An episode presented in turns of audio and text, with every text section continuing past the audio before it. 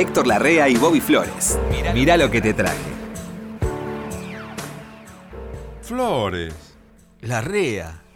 Etitor. ¿Venís siempre por acá, Flores? Sí, Etitor. Yo vengo siempre que está usted. ¿Te gusta el micro? Ud. Ud. Ud. Ud me tiene. eh, ejerce una cier- un cierto influjo estelar sobre mi, mi viaje astral de diario. Así. Yo todos los días hago, hago cabotaje. Viajes astrales. Hago pequeños viajes astrales de cabotaje donde Ud es este el mascarón de proa, digamos. Me tiene enloquecido eso que están hablando ahora de los viajes australes. Es decir, actualizado, Sí. adornado por la física cuántica que si- sigue descubriendo cosas. Usted Y- está muy interesado en la física Muy cuántica. interesado, así que no entiendo nada. Sí, El otro día escuché por, por esta. Honorable emisora Esta honorable emisora. un doctor en física cuántica Ah, que empezó a hablar, algo te comenté en Sí. la avenida para acá después de tomar sí, café, sí, tomamos que están trabajando, vos sabés que están trabajando en la Argentina, pero los, los, los científicos están comunicados permanentemente, porque se publican cosas, el que está en la Argentina sabe qué descubrió, qué está tratando, el que está en Australia y en Estados Unidos, supongo, ¿no? Para no encimarse, Claro, y para... Claro, ahí está. para sumar. Acá también están trabajando ahora en la em, computación cuántica. Es decir, estos aparatitos que tenemos nosotros para comunicarnos ahora con el universo, Sí. pronto van a ser mil veces más rápidos. Claro, pero él te explica cómo es este, la, la- la medida cuántica, que es el cuanta, y cómo funciona con el átomo, en relación al átomo, que es infinitamente más pequeño el cuanta, y no entendés nada, por más que el tipo asencille el lenguaje y asencille el lenguaje. Yo lo que sé que es una maravilla. El otro día vos me dijiste una cosa extraordinaria, que alguien te había dicho, ¿vos sabés cómo funciona una heladera? No, pero la usás igual. Claro. Sí, sí, sí, eso Entonces, sí. Yo creo que ¿Qué te tratar de entender lo que es la física cuántica es un imposible absoluto. No, bueno, es como cuando uno ve, vio la foto que hay de Einstein al lado de un pizarrón lleno de números, Sí. que para unos es, una, un, es un pizarrón lleno de números y tiene una lógica, una secuencia que se llega a ese punto de abajo con todo lo que hay en el medio. Eso son cerebros especiales, Héctor, mire, eso ya no me... Sí, más vale No, no, mirarlos de lejos, ¿no? Y Sí. atenderlos y amarlos, desde Y, luego. res- y respetarlos. Y respetarlos y agradecerlos. Porque generalmente con esas cosas que uno no entiende, lo toma eh, es más fácil tomarlo para la broma que decir, no, mira, la verdad, dejémoslo Y trabajar. al nosotros sí.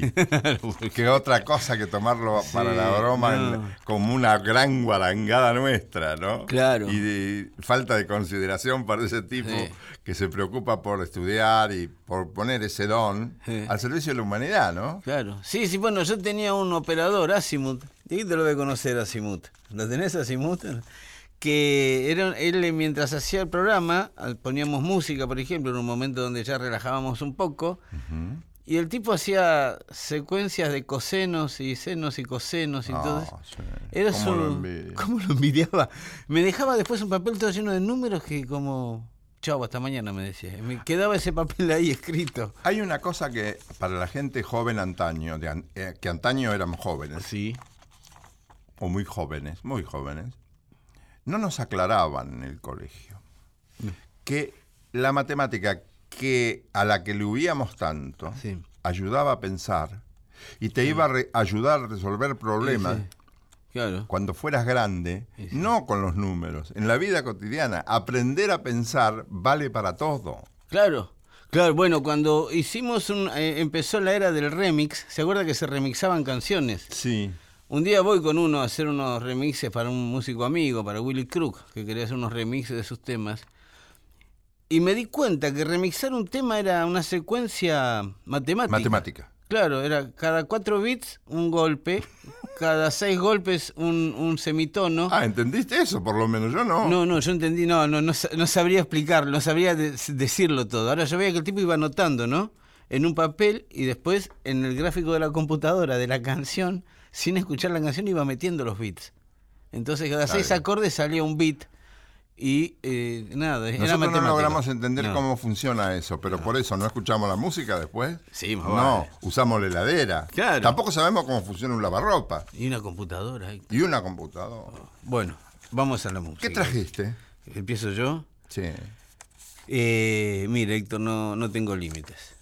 Soy un tipo que no tengo ningún límite. Eh, ¿Viste la película de Clint Eastwood?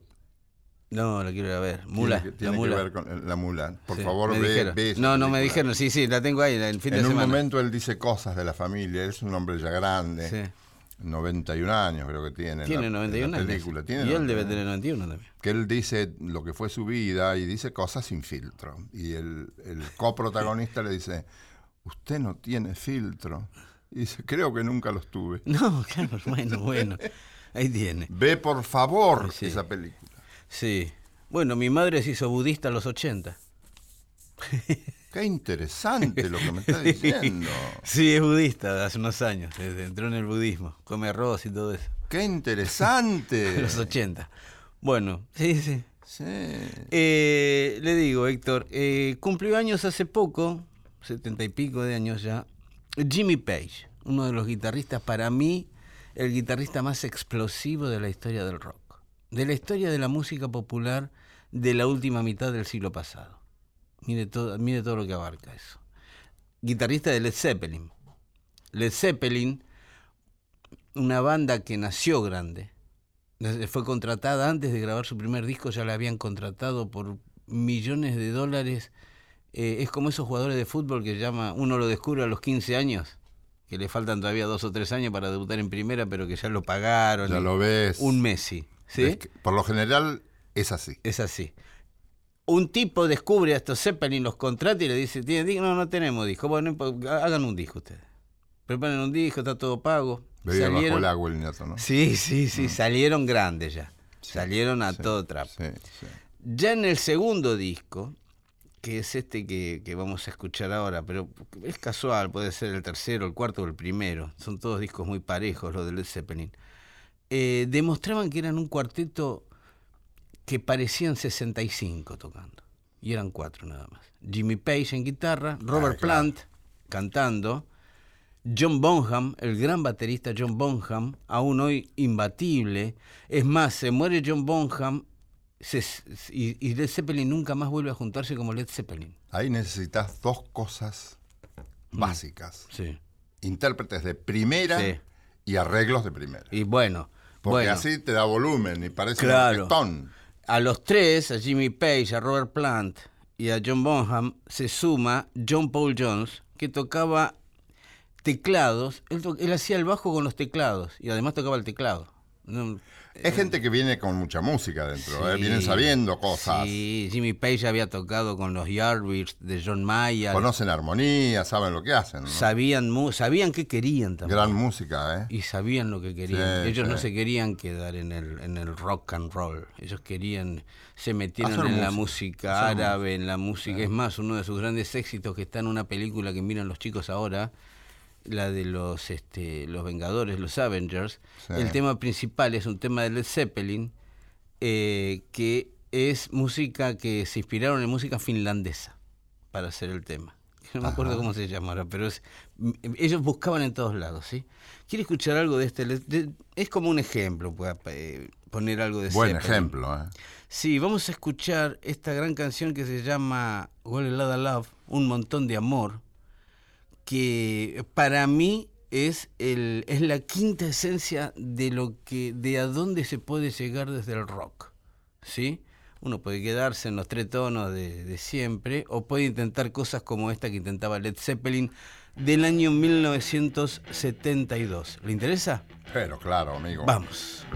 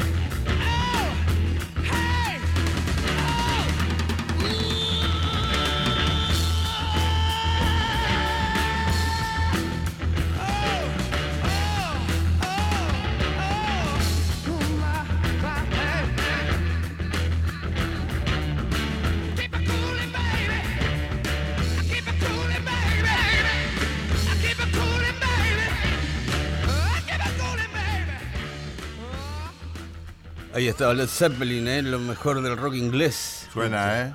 Los Beatles, Rolling Stones y Led Zeppelin. Esos empujaron el rock inglés en los 70. Esa sería la secuencia Beatles, Rolling Stones, Led Zeppelin. más alta.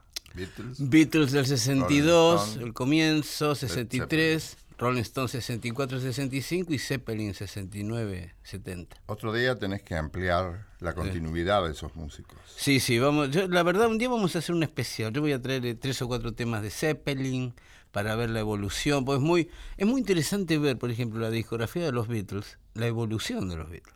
Del primer disco, de Please Please Me, al último, ¿Qué fue Abbey en el Road, año? 62, 63. Al Tenían último. un sonido mucho más. Eran más básicos. Primitivo, ¿no? Claro. El quiebre de los, para mí, de esto vamos a traer a alguien, vamos a traer a, a Blanco, a, a- a Fer Blanco que, que sabe mucho de los Beatles. Dale. Eh, el viaje a la India fue fundamental para eso. Fueron otros cuando volvieron de la India. No sé qué les pasó. Pero de... de hay un trabajo espiritual en Claro. Porque se encontraban con gente relacionada con Sí. la onda espiritual del momento. No del momento. Pero el cambio, siempre, más, pero- el, el cambio más marcado de los Beatles es el que va de Help a Revolver. Help era un disco que todavía queda como ¿Y qué la- diferencia hay de tiempo? eh? Eh, y el viaje, un año y medio. viaje, un Ah, año. año, año y medio, sí. Qué Eh, extraordinario el interés, ¿no? Por, por evolucionar. claro, claro. Bueno, los Rolling Stones hicieron la misma. También fueron a la India, pero Muy valioso, ¿eh? Sí. Y era lo que tenían los ingleses cuando colonizaban algo. Esto me lo explicaba un tipo en inglés. Eh, es que ellos no destruían todo lo que había. Ellos chupaban lo bueno que tenían y lo- se lo apropiaban. Incorporaban, Lo incorporaban. incorporaban. incorporaban. Diferente de los españoles y de otros que venían y rompían todo y ponían su, su ley. Por eso son lo que son. Y ¿no? bueno, ahí está. Musicalmente es lo mismo. Bien. ¿Querés escuchar algo que te traje yo? Sí, cómo no. Traje dos personalidades que admiro, una muy popular, como es Astor Piazzolla, y otra no tan conocida, que es el director, arreglador, músico, Sí. violinista, José Carli. José Carlos. José Carli fue muy popular en el medio musical, más que en el medio eh, de la gente, más que en las multitudes. Mm. No fue popular, digamos. No fue popular, no fue conocido, no fue muy conocido. Y él tuvo una, una tarea musical muy buena. Esta es una idea, él, él produjo, con, dirigiendo y arreglando la orquesta de Colón, Carly. del Colón, José Carli, eh, dirigiendo, arreglando y poniendo música de Astor Piazzolla. Arregló de Carísimo, Chiquilín de Bachín, Concierto para Bandoneón, el 1 y el 2 y el 3. Mo- El tercer movimiento, ¿no? Primer movimiento, sí, segundo sí. movimiento. tercer- Milonga del Ángel, La Muerte del Ángel, Adiós Nonino y lo que yo traje ahora. Qué lista de temas, ¿no? Qué, qué lista Sí. que hizo. Sí. Un grandes éxitos de Piazzolla, pero no por lo popular, sino por lo el aporte, ¿no? Yo creo que esta es la gran consagración de José Carli como director. Ah. Y el tema fue, no digo la consagración de Astor, porque la consagración Sí, de sí. Va por varios carriles, no solamente por, este, por esta obra.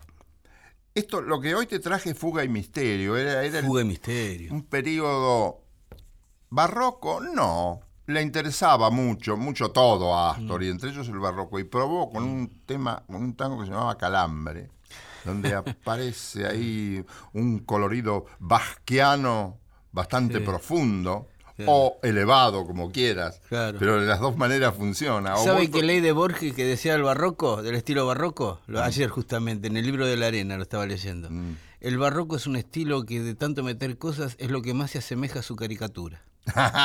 sí, bueno, es una ironía. Es- sí, sí, es- pero, es pero es cierto. El barroco es- Sí. sí, sí. pero da ideas para encontrar nuevos caminos en la Claro. creatividad, Bueno, ese es el... que es lo que ha sido Bach, ¿no? Sí. Además ha compuesto Bach cosas tan complejas para pobres violinistas, las partitas, lo que son las partitas de Bach. No, Astor no entró en ese tema de las partitas, pero de eso vamos a hablar otro día, Sí. a través de un documento que tengo de- sonoro y, y visual de, de Marta Argerich, hablando de las Ah. partitas de Bach Sí, que fueron interpretadas también en violín sí. este, por diversos artistas de primera categoría, de Se primera ha manera. anunciado un concierto, creo que en el, en el Carnegie Hall, pero va a ser una gira de los cuatro mejores pianistas de la actualidad y una es Marta Argerich. Sí, Los claro, cuatro mejores del mundo. claro. ¿eh? Una Pero es Marta Argerich. No dudes. Sí, sí. Se No dudes. Sí, sí, sí. Lo, Es- lo había anunciado el otro día en, en- en el, en el- en ese librito que sale de, de- que tiene todo lo que va a salir este año musicalmente Sí, hablando. sí, sí, sí, en el. Carnegie Hall, en todos esos Y lugares. Fue consagrada la pianista del siglo por varias instituciones sí, importantes cada vez mejor en está. reiteradas ocasiones. Está cada vez mejor. En, el, en la obra, mm, en la operita María de Buenos Aires, Sí. Astor estrena Fuga y Misterio. Ay. A él le interesaba mucho el arte de la fuga, le apasionaba, porque ahí había que poner conocimiento. ¿eh? Para escribir fuga hay que conocer mucha música. Para escribir música hay que conocer música, pero para Sí. escribir fu- Fuga, fuga, sí, pa- sí. particularmente, hay un, un requerimiento de atención de parte del autor para no dispersarse, que es verdaderamente llamativo y meritorio, por otra parte. Y de parte del que escucha lo mismo.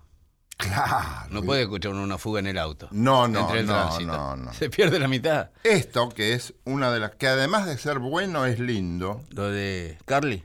lo de Carly, lo de Astor primero Lo y lo de de Astor, Carly sí, sí, después. sí.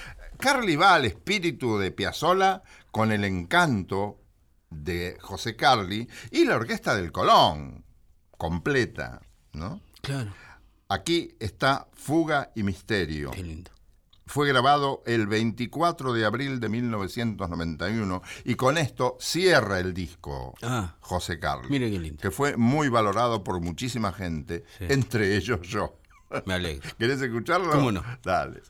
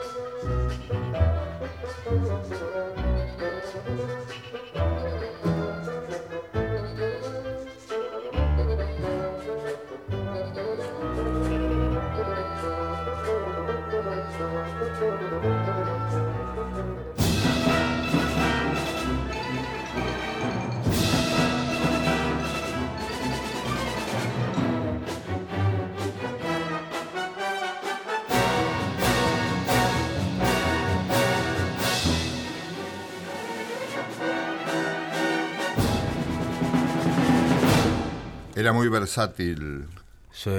el amigo Carly. Carly. Qué lindo ver esto en el Colón, ¿no? Debe haber sido... Sí, que- y creo, yo no me acuerdo, pero creo que lo grabaron ahí. Sí. Y sí, sí, qué lindo. Bueno, tenemos, mire, eh, nos retiramos en unos minutos y volvemos. Héctor. Bueno, está bien. Vuelva. Sigue la radio. Mira lo que te traje. Ay, Héctor, qué lindo lo de Carly. La verdad que eso del Teatro Colón siempre rinde el Teatro Colón, ¿eh? Siempre Hasta- rinde Piazzolla, siempre rinde Claro, Carly. que- Sí, sí. Carly Piazzolla y el Colón juntos no puede salir nada mal. ¿eh? ¿Somos un país de buen gusto musicalmente? Sí. yo creo Sí, sí, de una historia musical Sí, muy bien. desde Atahualpa y Ginastera. Sí, sí, sí. Me parece que se cubren. Sí. Hay una cobertura de diversos géneros, una Sí. cobertura musical en cuanto a, a la parte compositiva, autoral y, y escuchativa. Y, y auditiva. que somos los escuchatores. Eh, a mí me llama poderosamente la atención que no se hable de, ginas- de la obra de Ginastera, Ah, sí. tan como se debería Bueno, hablarse, ¿no? Siempre hay quien lo recuerda, quien graba algo. Bueno, ahora en este, en el G20, en la partitura maravillosa que hizo Nico Sorín en el Colón, Claro.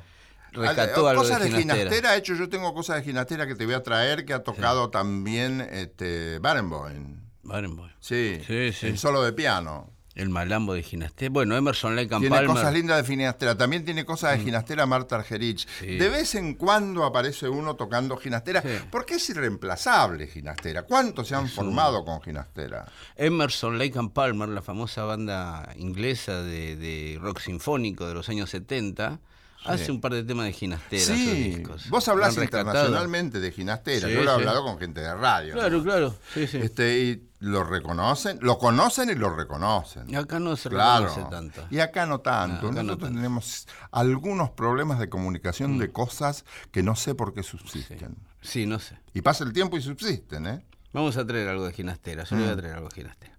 Bueno, eh, le traje algo nuevo.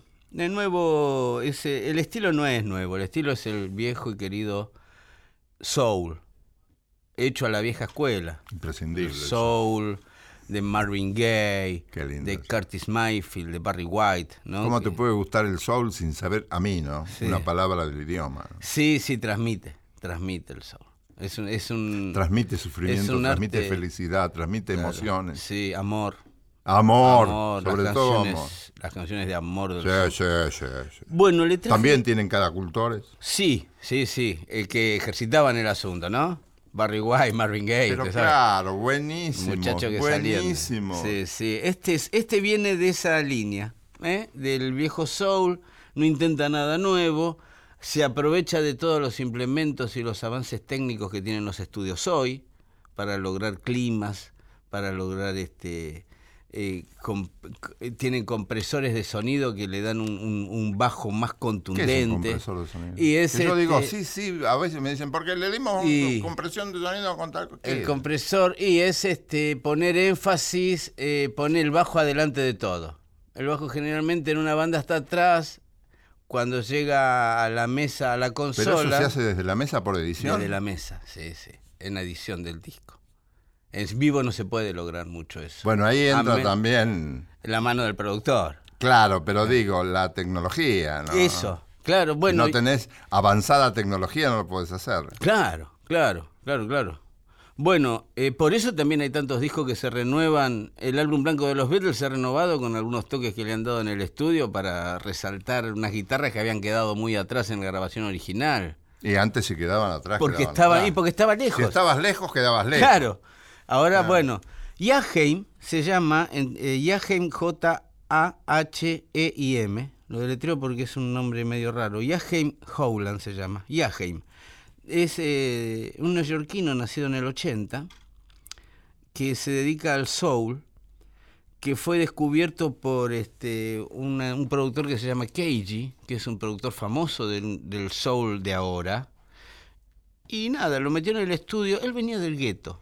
Él no era un pibe que había nacido en la clase alta. Era un pibe que había nacido en, en New Brunswick, que ¿Dónde es es? una- en las afueras de New Jersey. En las afueras de Nueva York. Ajá. ¿sí? Crecido entre hispanos y entre este, afroamericanos. Afrodescendiente. Claro. Quiero decir, no estaba en Manhattan, en la Quinta Avenida. ¿sí? Este pibe veía No, todo el costado. Los llevan a, a grabar sus discos. Su primer disco se llama Ghetto Love, El amor del gueto. Y el segundo se llama Still Ghetto, todavía en el ghetto. A discos del año ¿A qué le 2000. llamaban ellos gueto? A la periferia. A la periferia. Arrabales. Arraba- lo que nosotros eran arrabales, claro.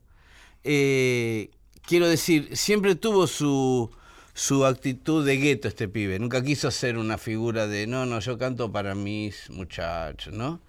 Yaje me parece uno de los más brillantes compositores de la actualidad. Y me parece un tipo que en el estudio rinde mucho, mucho más que. Yo lo vi en vivo y es bueno. Ahora, cuando escucha los discos uno se da cuenta del laburo que hace este pibe para encontrar el sonido que quiere y para resaltar lo que hay que resaltar. Un refinado oído puesto al servicio de unas composiciones de él que no tienen nada que envidiarle a ninguno de los grandes. Mire lo que le digo.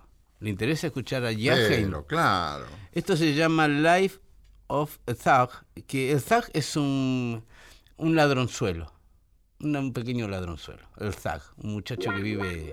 ¿Cómo sí, se escribe? eh, T-H-U-G, thug. Ah, Eh, vida de un thug, eh, ¿le interesa? sí, claro. Vamos.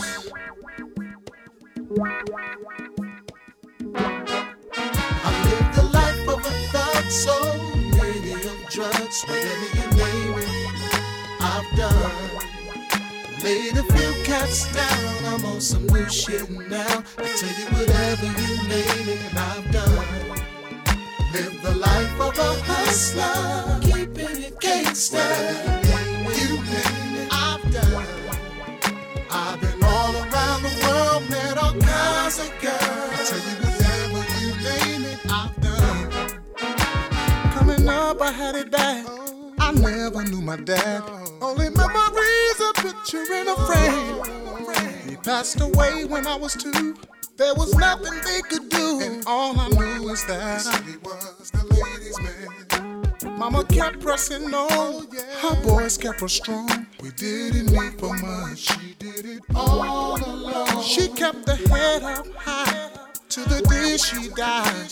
Told me to never give up, do what I gotta to survive. I've been uptown, played many games, hurt by many girls. Been all around looking for love, but no one to trust.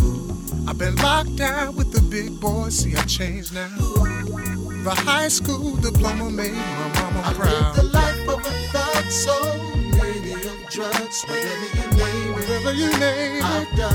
oh yeah. Laid a few cats down. Some new shit now. I tell you whatever you name it, and I've done. Whatever you name Live the it, life of a hustler. life of a it hustler. gangster. whatever you name I've it, done. oh. I've been all around the world, met all kinds of girls. I Tell you whatever you name Whatever you name done. In and out of jail since 12, juvenile, so no bail. Most of my summer days, spend them away. They gave me a B&E, first degree robbery. Criminal mischief. Prosecution's on my heels now. I tried to straighten up too. I got hit by deja vu. A nine to five, couldn't find it. My only option was the block. kid. I've been shot and stabbed. You don't know the half. I was a real life cat. Taking a look back, the life of a thug. I've been uptown, played many games, hurt by many girls. Been all around looking for love, but no one to trust. I've been locked down with the big boys, see I changed now. The high school diploma made my mama I proud. the life of a thug lady of drugs, whatever you name. Whatever you name, I've done. Ah. Laid a few I, cats down, I'm I've got now. a new I swag tell you now. whatever you name it, and I've done. oh, Live the oh, life of a hustler, hustling, baby, gangster. whatever you name it. I've done. Ah, I've been all around the world, met all Met a kinds thousand of girls. girls, yeah. Whatever you name whatever you it, name. I've been through so much, didn't know who to trust. I could only count on me out and playing in these streets. Had to change up my hustle, had to live with the struggles, taking the dubs and the blows. It's been a long time coming, but I came up. And I gotta thank the Lord, cause He gave me enough. Anything more than that, I wouldn't be where I'm at. Anything less, I confess. Look at me now, I'm at my best. I live the life of a thug soul. I live the life of a thug. I've done. Whatever you Laid a few cats name it. down, I'm on some new shit now. I tell you whatever you name it, and I've Whatever, done. whatever, whatever, whatever the you name of a hustler. Keeping it I used. I used to you I done all around the world, met all kinds of girls. I tell you whatever you name it, I've done. Hace la de Marvin Gaye en I Want You de poner su voz 15 o 16 veces. Los coros se los hace él mismo en el disco. Hay que estar, ¿eh? Hay que saber mucho para hacer esto. Ya Haim se llama. ¿Cuántas voces se supone que sobrepone? Y Se yo- superpone, perdón. Eh, bueno, Marvin en I Want You, que es como famoso por ser el iniciador de este estilo, puso 16 veces su voz.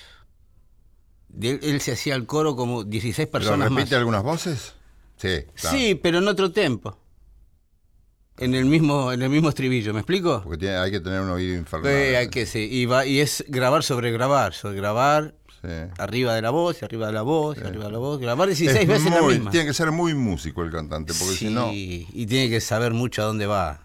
Porque si no sabe dónde va, empieza a dar vuelta. una oreja grande como una. Se empieza a morder la cola Sí, como los perros, ¿viejo? sí, sí, sí. No, no, este sabe dónde va. No, no cualquiera.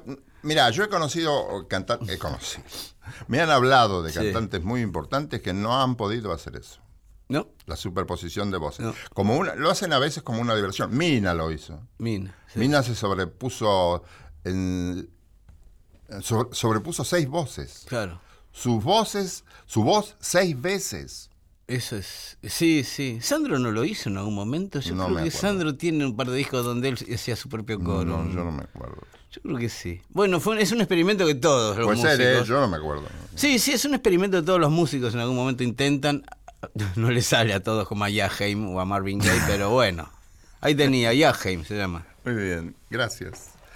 ¿Te acordás que en algunas ocasiones hemos hablado de las canciones que pasaron de siglo, del siglo XX vinieron al XXI? Claro, sí, sí. Con fuerza, ¿eh? Sí, sí. Que Eso se debe al disco. la mayoría de las...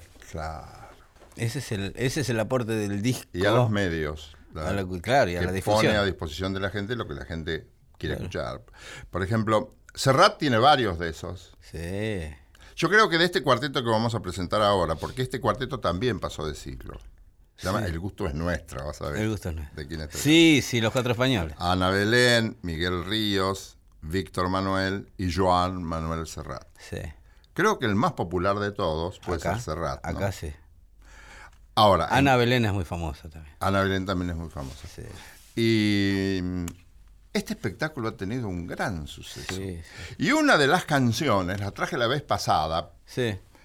El, mm, Hoy puede ser un gran día. Sí. Y la otra que también es muy popular, y no sé si, si em- o empata o gana con, con Puede ser un gran día, y se llama Fiesta. Bueno, dos composiciones de Serrat que marcaron épocas, ¿eh? Y sí, y he leído que esto es famoso en todo el mundo. Sí. Ah, No sé si hay versiones en inglés o en otro idioma, pero por lo menos la versión española es famosa en todo el mundo. ¿Por qué? Porque tiene el gancho de una música extraordinariamente bella, ¿no? Y una historia muy chiquita, que es una fiesta Sí, de sí, pueblo, tan bien contada. bien. Tan bien contada. También contada, con una muy buena música. Claro. ¿No te parece? Sí, bueno, estaba ahí el productor de Serrat, ese famoso Claro. de la época. Y entran todos acá. Y fiestas. Ana Belén, Miguel Ríos, Víctor Manuel, Joan Manuel Serrat, fiesta que pasó de siglo cómodamente, con holgura, y hoy la recibimos en nuestro programa Sí. con gran afecto. ¿Cómo no?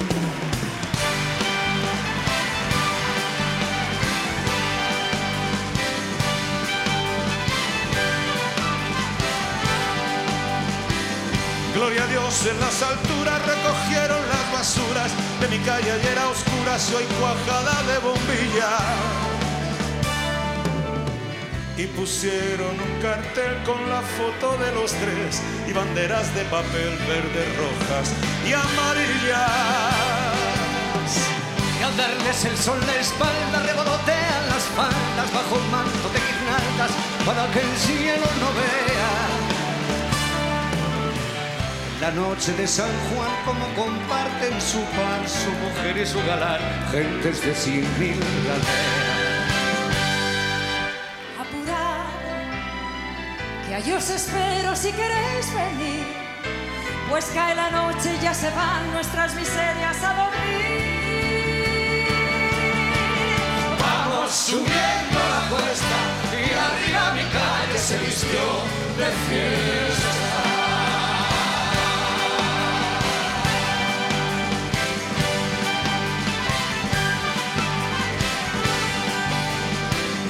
Hoy el noble y el villano, y el gusano bailan y se dan la mano sin importarles la facha. Juntos les encuentra el sol a la sombra de un farol, empapados en alcohol, magreando una muchacha. Y con la resaca cuestas vuelve el pobre a su pobreza, vuelve el rico a su riqueza y el señor cura sus misas. Se despertó el bien y el mal, la zorra pobre al portal, la zorra rica al rosal y el avaro a las divisas. Se acabó. El sol nos dice que llegó el final. Por una noche se olvidó que cada uno es cada cual. Vamos bajando la cuesta y arriba en mi calle se acabó la fiesta.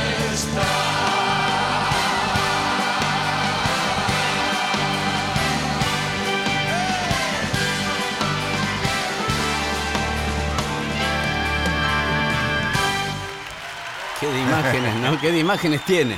Eso. Qué de imágenes. Yo siempre- imágenes, muchas imágenes Sí. que son las orales y las musicales. Con mi primo el gordo, personaje, lo, usted lo conoce a mi primo el gordo, he venido alguna vez acá a ¿Quién no conoce a tu primo el gordo? Sí, me acuerdo cuando volvíamos de yo pasaba música y él iba a bailar a los lugares donde yo pasaba música y volvíamos tarde, porque yo era el último que me iba, tenía que Sí, juntar claro, los discos sí, y todo, y él me esperaba. Y siempre Mirá me, si vos te vas, ¿qué hacen me, acu- me acuerdo que siempre el gordo iba cantando y con la resaca a cuestas vuelve el pobre a su pobreza y vuelve el rico a su riqueza. ¿Qué líneas? ¿Qué es de esta canción? Claro. Eh, líneas, eh. ¿Qué líneas esas? Claro, claro. que ya está, pasó la fiesta, ahora volvemos toda la pobreza, la riqueza, ¿dónde Claro, estamos? pero esa fiesta es necesaria para relajarte. Que sí. Es la fiesta, ¿qué es la fiesta? Sea cual, cual sea, sea Sí, cual sea sí. la manera, siempre que sea honesta. Sí, y no te sí, perjudique, sí, ¿no? sí. Yo creo que ahí está la, la única posibilidad de continuar, porque si no el Claro. estrés te mata. Bueno, eh, cuando vino YouTube por primera vez a Buenos Aires, yo me acuerdo la anécdota que contaba el bajista de YouTube, pero era de todos, ¿no? Que ellos componen la canción que habían cantado con el tenor, ¿cómo se llama el, el tenor? Este, Plácido. No, el otro, el gordo, el italiano. ah, eh, la- eh, Pavarotti. Pavarotti. Luciano. Ellos graban un tema con Luciano Pavarotti que se llama Mi Sarajevo. Sí, que lo hicieron los de Sí. YouTube, lo hizo el de YouTube. Sí. Ellos lo compusieron. Y lo compusieron de gira en Sarajevo, que estaba en guerra en ese sí, momento. qué momento. y ellos iban a ayudar a los a las víctimas de civiles de esa guerra que quedaban Ah, sin no nada. sabía, sí. Ellos visitan Sarajevo y lo que más les llamó la atención es que estaban organizando un desfile de belleza en la, en la ruina de la ciudad. Y claro. Entonces parece que uno les contaba, no, a pesar de lo que pasa, igual no, no perdemos el espíritu. Y porque no podés. No podés. No podés porque si no, el estrés te come. Y La pena, la Sí. tristeza, la desazón te come. Necesitas relajarte un poquito para qué. Es no para esconder la cabeza. Para volver Claro. a, a ocuparte de los problemas con toda tu fuerza. El recreo, El recreo. el mínimo recreo, tres minutos de recreo aunque sea. Sí. Eh, bueno, ¿sabe que hay, hay un, hay un ensayo muy lindo de lo que voy a descubrir, ¿no? De Camus, ¿sí? Albert Camus, el del, Sí. el del extranjero, sobre el mito de Sísifo. Mm. Usted sabe que Sísifo fue castigado por rebelarse a los dioses con subir una piedra por toda la montaña y cuando llegaba arriba volvía abajo y tenía que- Y Camus decía que no era tan grave el castigo. Porque el tipo tenía un goce mientras iba subiendo la piedra. Sí. Cada vez que llegaba arriba se le venía abajo, pero empezaba de nuevo con el goce, ¿no? Es muy interesante ese ensayo de Camus. Sí. Bueno, Y por eso seguía vivo, si no. y claro, claro, por eso, bueno, ok. Vamos a hablar de rock argentino.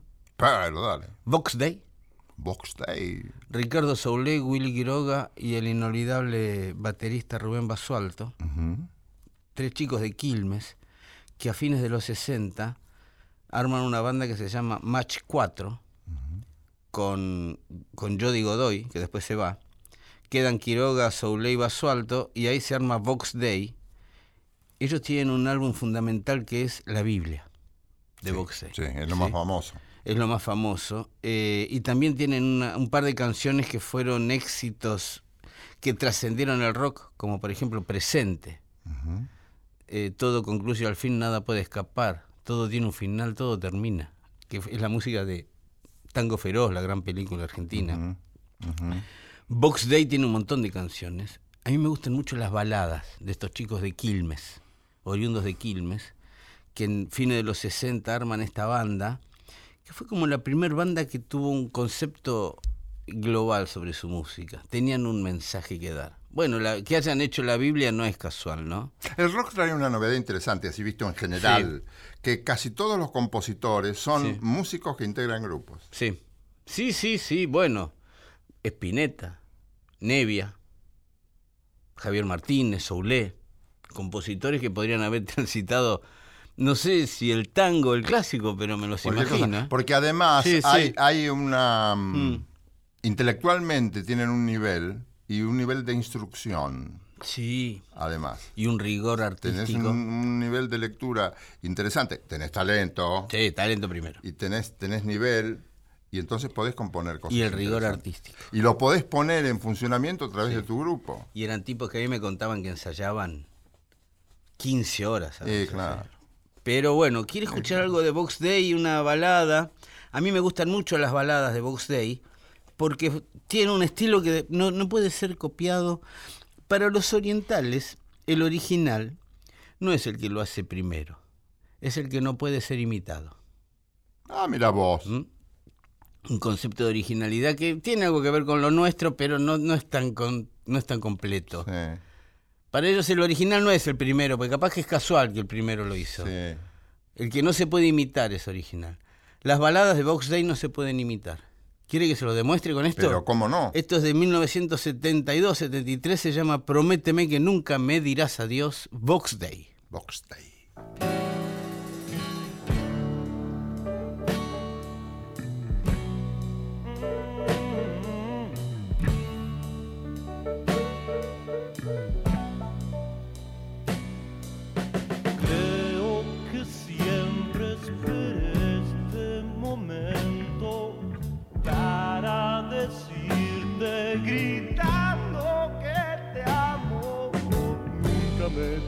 Adiós, nunca me dirás adiós, nunca me dirás adiós, nunca me dirás prométemelo.